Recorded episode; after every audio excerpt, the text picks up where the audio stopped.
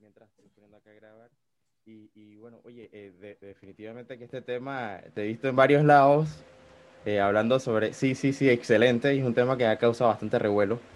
Pero bueno, para, para ir empezando básicamente con, con la entrevista, eh, hay muchas personas que en el último fin de semana han empezado a migrar a otros servicios de mensajería instantánea, esto debido a que hubo un anuncio por parte de WhatsApp que ahora le pertenece a Facebook, que ha dicho que a partir de febrero hay unas nuevas reglas en el tema de, privacidad, pero muchos como yo probablemente no habrán leído y se habrán alarmado también. Pero primero que nada, para explicarnos en qué consiste estas este, nuevas reglas de WhatsApp que ha causado que bastantes personas hayan emigrado a servicios como Telegram o, o Signal. Perdón.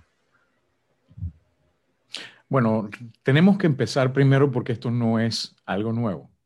Eh, primero, la compra de WhatsApp por parte de Facebook fue hace tiempo ya. Eso es eh, primero, primordial.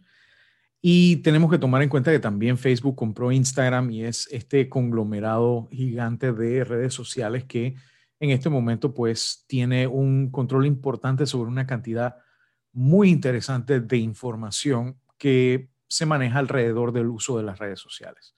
Eso por un lado. Por el otro, los términos y condiciones que WhatsApp está eh, ahorita mismo eh, pidiéndole a los usuarios que estén de acuerdo si necesitan usar la aplicación, no son nuevos tampoco. Eran optativos hasta hace poco. Y eh, dado que hay algunas legislaciones que están empezando a entrar en vigencia y tratando de pegar por delante, con la excepción de la Unión Europea, que tiene unas leyes muy, muy fuertes en cuanto a protección de datos personales, el grupo de Facebook ha dicho, ¿sabes qué? vamos a decirle a la gente que nos dé su consentimiento explícito y formal para nosotros asociar algunos datos del uso de la aplicación con eh, los que ya tenemos a partir de su uso de otras redes sociales como Facebook y como Instagram. Cosa que a la hora de nosotros dirigir la publicidad, que es lo que paga todo esto, porque el WhatsApp no nos cuesta nada a nosotros como usuarios y como en muchas otras cosas, cuando el servicio es gratis, el producto muy posiblemente eres tú. En este caso, ellos dicen, bueno, para nosotros poder darle más valor a esa información, vamos a asociar estas cosas. Lo que no es, es un permiso de ver nuestros mensajes privados, porque no los van a ver y francamente no les interesa. Además, el procesar toda esa información requeriría un gasto tan grande en cómputo que no sería financieramente viable. Esto me recuerda mucho cuando eh, circulaban los bulos diciendo que la carne de X o Y restaurante de comida rápida era eh, con carne de gusano. Y eso es fácil decirlo para una persona que no sabe que la carne de gusano libra por libra cuesta más caro que la carne de vaca. Ya si me dijeran que fuera gato es otra cosa, pero eso es harina de otro costal. La cosa es que el, el tema con Facebook y con Telegram y con Signal y con Instagram y todo esto es que ha salido a flote pues varias cosas. Primero, la falta de conocimiento que tiene el público en general acerca de los derechos y deberes que tiene con sus datos personales, con su privacidad, con muchas otras cosas. Segundo, la facilidad con que se eh, riega la desinformación. Estamos viviendo en una era donde la desinformación puede ser eh, difundida hasta 6 a 10 veces más rápido que una información veraz y lamentablemente hay mucha desinformación. De hecho, incluso yo exhorto a la gente, lo que estamos hablando ahorita mismo en este momento, no me lo crean, vayan e ilústrense yendo a los diferentes sitios y sobre todo lean los términos y condiciones no solo de WhatsApp, no solo de Signal, no solo de Telegram, sino de todo lo que utilizan. Sí es cierto que hay algunos términos y condiciones que son casi tan largos como el Antiguo Testamento, pero, pero, eh, no está de más que los leamos, que los conozcamos y que cuando le damos a aceptar, lo hagamos sabiendo qué es lo que estamos aceptando. Mucha gente está ahorita mismo migrando de WhatsApp a otras alternativas y hemos visto la alternativa, por ejemplo, de Telegram o la de Signal. Telegram es muy bueno en cuanto a que tiene altos niveles de seguridad y pide muy poca información de sus usuarios, en el sentido de que más del 80% de su código fuente está disponible para que el público lo pueda revisar y ver que en efecto es seguro. Y hasta ahora lo ha sido.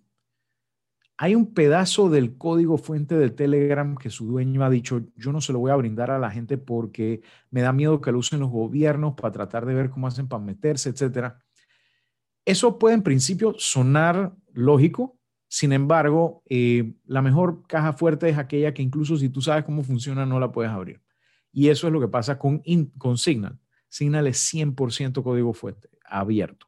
Y la gente lo puede examinar, lo puede auditar e incluso puede sugerir mejoras o crear nuevos programas como ya se ha hecho, basados en la tecnología de Signal para comunicarse seguramente, no solamente texto, no solamente dibujo, fotos, archivos, sino también voz, video. Es un protocolo abierto, robusto, seguro y confiable. Y además, Signal no almacena ningún tipo de información identificable, lo cual también lo hace más transparente para aquellos que no quieren, no necesariamente eh, esconder nada en particular, sino simplemente no regalar sus datos a un tercero que igual no los va a usar para beneficiarlos a ellos, sino beneficiar a terceros y ganar muchísimo dinero en el proceso. Mira, de verdad que este es un tema que, que da para hablar demasiadas cosas y hubo una situación también que ocurrió la semana pasada eh, y que bueno, producto de algunas aseveraciones que hizo un presidente a través de una red social, provocó que se les cancelaran todas eh, sus cuentas en redes sociales. Y yo te pregunto, ¿hasta dónde llega el poder de estas redes que incluso a jefes de Estado, estamos hablando precisamente del presidente Donald Trump, eh, tuvieron el, poder para decirle, te silenciamos? O sea, eh, eso quizás causa un poco de preocupación entre las personas, por un lado, y, por otro, también, pues, este, eh, el hecho de que eh, somos dueños de la información que compartimos o se la cedemos totalmente a estas redes sociales. Nosotros somos dueños de la información que nosotros compartimos de forma privada. Cualquier cosa que yo te mando a ti, los, las entidades que manejan las redes sociales realmente poco les importa eh, qué estamos hablando. Les importa más el hecho de que estemos hablando y que estamos en contacto. La forma en que yo lo describo es como el guardia de seguridad que está viendo las cámaras de seguridad de un edificio. Él no está escuchando a nadie, pero a través de saber cuándo entran, cuándo salen, quién se mira feo, eh, quién, eh, quién se para cerca de quién, quién se acerca a quién, etcétera. Él va a saber mucho de lo que está sucediendo en un edificio sin escuchar absolutamente nada. Él puede saber que tú le pasaste un papelito a fulano. Él a lo mejor no leyó el papelito, pero él sabe que tú y fulano tienen algo. Entonces, ese tipo de información es a veces hasta más valiosa y determina más que si yo te enseño el papel, porque a lo mejor el papel tiene, ¿qué te puedo decir? Un dibujito de un caballo, pero eso entre tú y fulano tiene un significado que tú, ustedes saben cuál es. Entonces, eso partamos de ahí. Segundo, las redes sociales no están censurando a nadie en lo absoluto. y ahí estamos partiendo de un desconocimiento de cómo funciona. Si McDonald's me dice a mí, por ejemplo, que yo tengo que entrar con ropa al restaurante y que no me van a dejar entrar sin ropa al restaurante, eso es un requerimiento perfectamente razonable de un negocio particular que tiene todo el derecho de hacer negocio de forma particular eh, y no es censura. Eh, yo digo, ah, es que yo me quiero expresar libremente mostrándome tal como vine al mundo. Ok, lo puedo hacer en mi casa. O yo puedo montar mi propio restaurante nudista donde todo el mundo pueda venir así como lo trajo al mundo. Entonces, no podemos hablar de censura cuando lo que es es simplemente una red social que tiene una serie de términos y condiciones que son un contrato privado entre individuos y empresas y que si ese individuo o esa empresa viola ese contrato, la otra parte tiene toda la no solamente el derecho, en algunos casos hasta el deber de simplemente rescindir ese contrato y decir, no te atiendo más.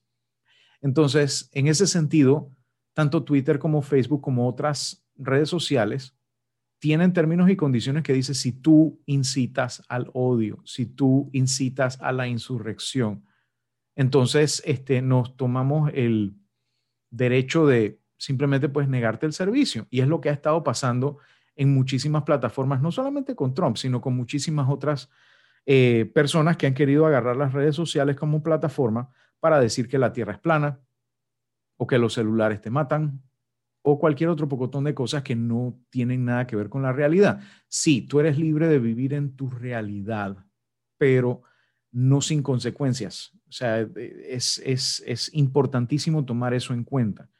Em, y sobre todo a las, a las redes sociales, en este caso, lo que está pasando con WhatsApp, no es que les interese qué es lo que tú estás publicando ni nada por el estilo. Ni van a leer tus mensajes, ni tus fotos, ni les interesa es simplemente diciendo, yo quiero darle más valor a mis datos, amarrando los que ya tengo en Facebook, los que ya tengo en Instagram y eh, haciéndolos más valiosos para yo poder mandar publicidad más efectiva. Y nos están diciendo, si no eh, estás de acuerdo con esto, no lo hagas. Asimismo, por ejemplo, si por, yo veo que hay un lugar que vende, ¿qué te puedo decir? Queso, y yo no, eh, no apruebo el proceso de cómo se hace el queso o no me gustan los lácteos. Bueno, yo soy libre de o ir a otro lugar donde no usen lácteos o yo puedo eh, poner mi propio restaurante y vender eh, cualquier comida que a mí me dé la gana. Entonces, realmente yo no lo veo como censura. Sí, tienen un grandísimo poder, pero ese poder se lo estamos dando nosotros. Entonces, asimismo como nosotros podemos tomar control de nuestras redes sociales, limitar la cantidad de información que nosotros brindamos, y utilizarla más responsablemente, yo creo que no solamente podemos tomar control de nuestras redes sociales, sino de toda esa información que manejamos alrededor de nuestra vida digital. Gracias, Alex. Y en ese sentido, ya como para, para ir cerrando un poco este tema eh, y darle un poco más de tranquilidad a las personas que siguen alarmadas también y dicen sí, porque entonces ahora van a saber todo lo que estoy haciendo, pero hay algunos que también han escuchado sí, porque yo no tengo nada que ocultar. Efectivamente, y eh, en ese sentido, eh, el uso de los datos es exclusivamente para publicidad o también tiene otros fines. Si se vende quizás a otro. No sabemos qué fines puede tener porque ya vimos que en el 2018 Cambridge Analytica buscó información de los datos que hemos mencionado, que no es lo que la gente escribe, sino con quién se escribe y bajo qué circunstancias, y la utilizó para manipular la información para eh, llegar a toda esta gente radicalizable en Estados Unidos y que culminó el 6 de enero en lo que sucedió en el Capitolio. Entonces, hacia allá es que no se quiere ir. Entonces, ¿cómo hacemos para no ir allá? Pues tratar de limitar qué compartimos con nosotros, con, con las redes sociales. Si no queremos compartir eso, pues le damos no aceptar a WhatsApp y lo dejamos de usar a partir del 8 de febrero y optamos por alternativas como Signal, que es 100% transparente, o como Telegram, que es muy cercano al 100% transparente. Eh, o seguimos utilizando WhatsApp a sabiendas de que los datos alrededor de nuestro uso de la aplicación están siendo compartidos tanto con Facebook como con sus socios de negocios, que eso puede significar hoy en día prácticamente cualquiera. Hay unas otras cosas que quizás también de esas que se comparten por internet y hay muchos que empiezan a especular en torno a este tema, que hay de cierto de que el, teléfono o el WhatsApp tiene activado la cámara o el micrófono en el momento que estamos hablando. ¿Cómo, cómo es que recopila esos datos? Sencillamente cuando utilizamos o interactuamos a través de la aplicación.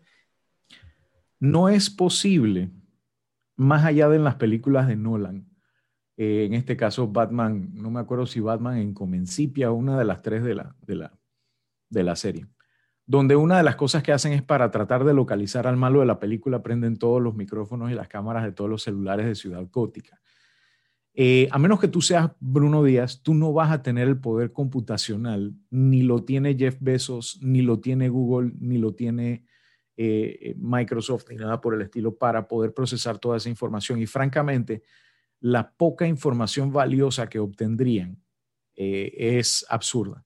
La gente dice es que te van a mirar la cara para ver qué es lo que te gusta y los gestos de tu cara cuando te estás riendo viendo un meme. No, ellos van a mirar cosas que no les cuesta nada saber que son cuánto tiempo te quedaste mirando el bendito video, si esperaste a que se repitiera, si le diste pausa, si le diste me gusta, si le diste compartir y si seguiste a la persona.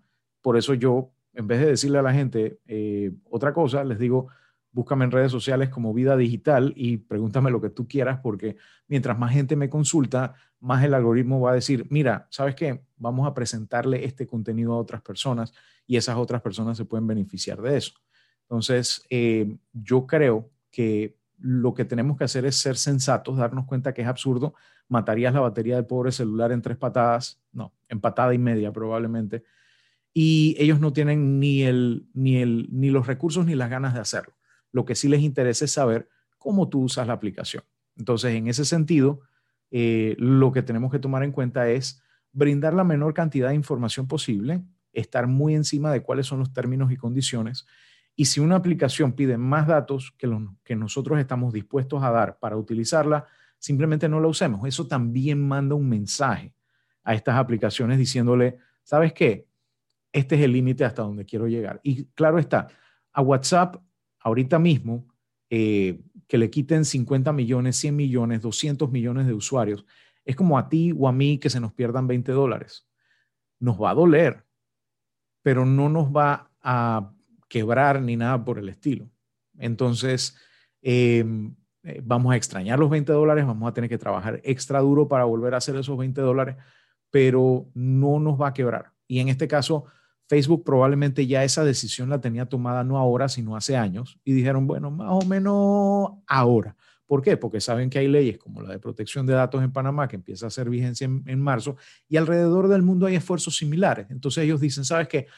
Antes de que una ley me quite el derecho a usar la información que ahorita yo le dije al usuario y como se descuidó me dijo aceptar y yo la estoy usando porque sí, mejor pico por delante y le digo al usuario, ¿me quieres usar? Esos son los términos. No te gusta, usa el otro. Y mucha gente está escogiendo usar el otro. ¿Por qué no todo el mundo se está yendo de WhatsApp? Porque no hay planes de celular con Telegram incluido o con Signal incluido. Vamos a ver qué pasa. Sería interesante que alguno de los proveedores picara por delante. Yo sé que Digicel, por ejemplo, tiene un, app de mensajería que se llama VIP, que lo están usando, que es gratis y que es gratis también para sus usuarios. Entonces, esta es una buena oportunidad para explorar ese tipo de opciones también. Entonces, vamos a ver qué pasa. Eh, esto definitivamente no es lo primero que vamos a estar conversando acerca del tema. Esto va a ser muy probable que va a ser tema de conversación por mucho tiempo. Y espero que sirva también como un despertar para todas esas personas que están usando estas aplicaciones para que se empiecen a preocupar un poquito sobre cómo se utilizan, qué información tienen de nosotros, qué estamos compartiendo en redes. Gracias, Alex. Nos gustaría quedarnos más tiempo hablando de este tema, pero bueno, el tiempo también se nos acabó. Pero para aquellos que quieran saber un poco más, bueno, tú tienes también un segmento en Radio Ancon eh, todos los miércoles, pero también nos recuerdas tus redes sociales y dónde podemos ubicarte. En Vida Digital, en casi todas las redes menos Twitter. En Twitter soy Alex Newman, porque alguien agarró Vida Digital hace como 10 años y no lo ha soltado y no lo usa. Pero bueno, ¿qué le vamos a hacer? Este, y me pueden también encontrar en eh, diferentes medios, incluyendo Radio con los miércoles, QFM los jueves y Radio Panamá los sábados. Y próximamente a lo mejor me verán en televisión, aunque dicen que tengo más cara para radio, pero vamos a ver qué pasa. Bueno, vos, vos, para radio. Gracias. No, y cara también, algo así como Maninis, más o menos por ahí. Ah, claro. Gracias por todo. Será hasta después. Gracias por acompañarnos. A ustedes. Hasta luego.